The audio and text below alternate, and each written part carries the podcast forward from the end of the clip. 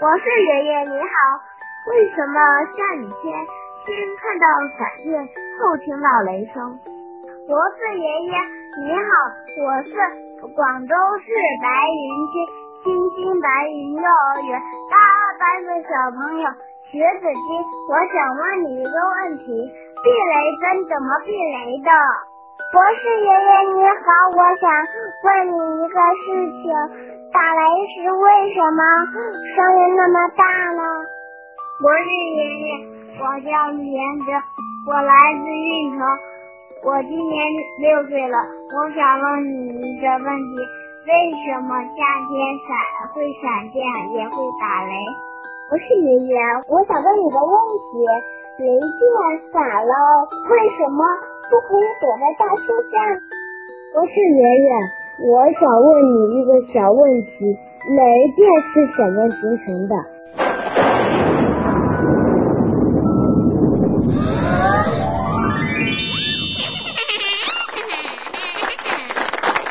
亲爱的小朋友，你好啊！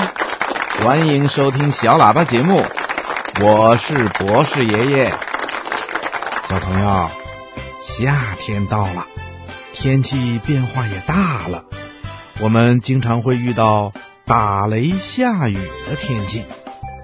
嗯，每到打雷下雨的时候啊，天上就会划过一道亮亮的闪电，紧接着就会有一声震耳欲聋的雷声。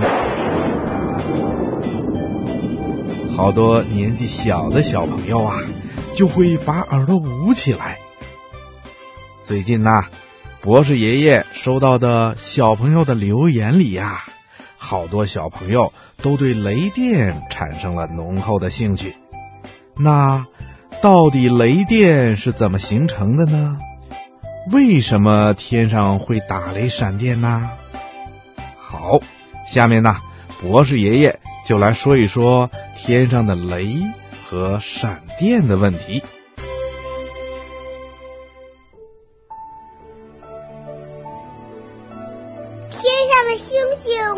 怎么不会掉下来呢？世界上真有美人鱼吗？北极怎么没有企鹅呀？动物会做梦吗？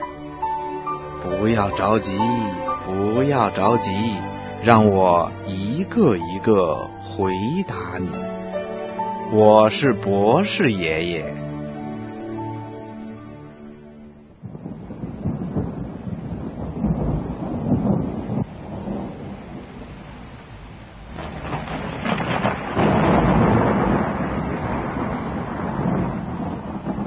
夏天的时候啊，经常会出现雷雨的天气。每当这个时候，我们就会看到天上阴云翻滚，从黑云里啊，还会不时的出现一道道特别特别亮的白光，然后还会听到一阵惊天动地的声音。紧接着呀，倾盆的大雨就会从天而降。这就是夏天的雷雨。那为什么夏天下雨的时候会出现打雷闪电的现象呢？这还得先从电说起。小朋友，你知道吗？自然界里的任何物体啊，都带有电荷。电荷有正负两种，它的最大特性啊，就是同种的电荷互相排斥，不同种的电荷呢互相吸引。物体中的电荷既不能创造，也不能消失，它只能从一个物体转移到另一个物体上，最后达到正负电荷平衡。当物体内的电荷发生变化的时候，就会产生放电现象，比如我们身体上的静电啦，还有我们要讲到的雷雨中的闪电等等，这些呀都是放电现象，只不过我们身体上产生的静电比较小。雷雨天气中的闪电比较大而已。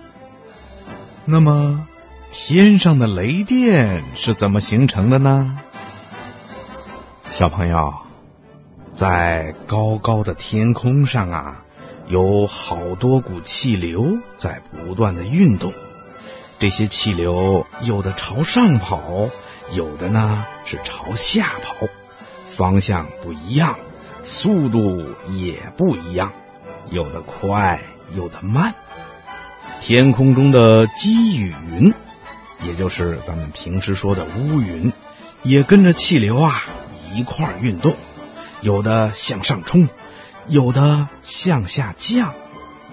云和云之间一摩擦，这就让云呐带上了不同种类的电荷，也就是正电荷和负电荷。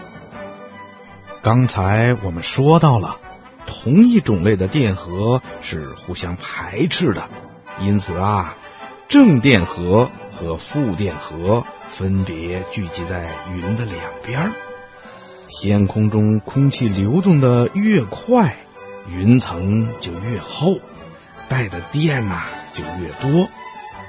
当积雨云所带的电达到一定程度的时候，就会穿过空气放电，使两种电荷中和。放电的时候啊，天空中就会出现巨大的火花，同时啊，还会激起空气的震动。产生巨大的声响，也就是说呀，在下雨的时候，天空中两块带电的云彩靠近了，就可能要放电。放电的时候就会发出光和轰隆隆的声音，这就是闪电和雷。有时候啊，带电的云离地面比较近。云层中的电荷要跟地面上的电荷进行中和，也会发生放电现象，我们就会看到一道巨大的闪光从天上滑到了地面。因为高大的楼房或者大树离带电的云层最近，所以呀，就容易遭到雷击。小朋友，你知道吗？根据科学家叔叔的计算，打一次雷所放出的电量，能让十万只一百瓦的灯泡照上一个小时。这么大的电量，如果在瞬间释放到建筑物或者大树上，就会被击毁的。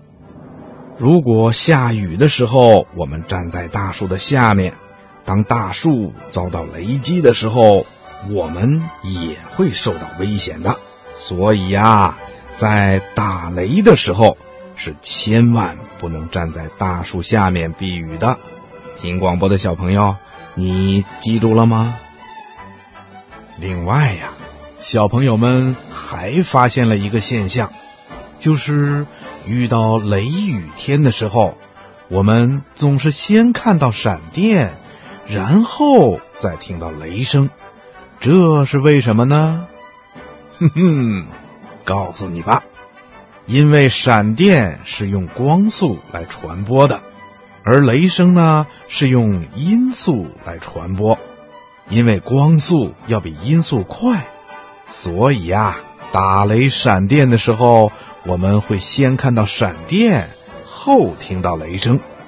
听广播的小朋友，你听明白了吗？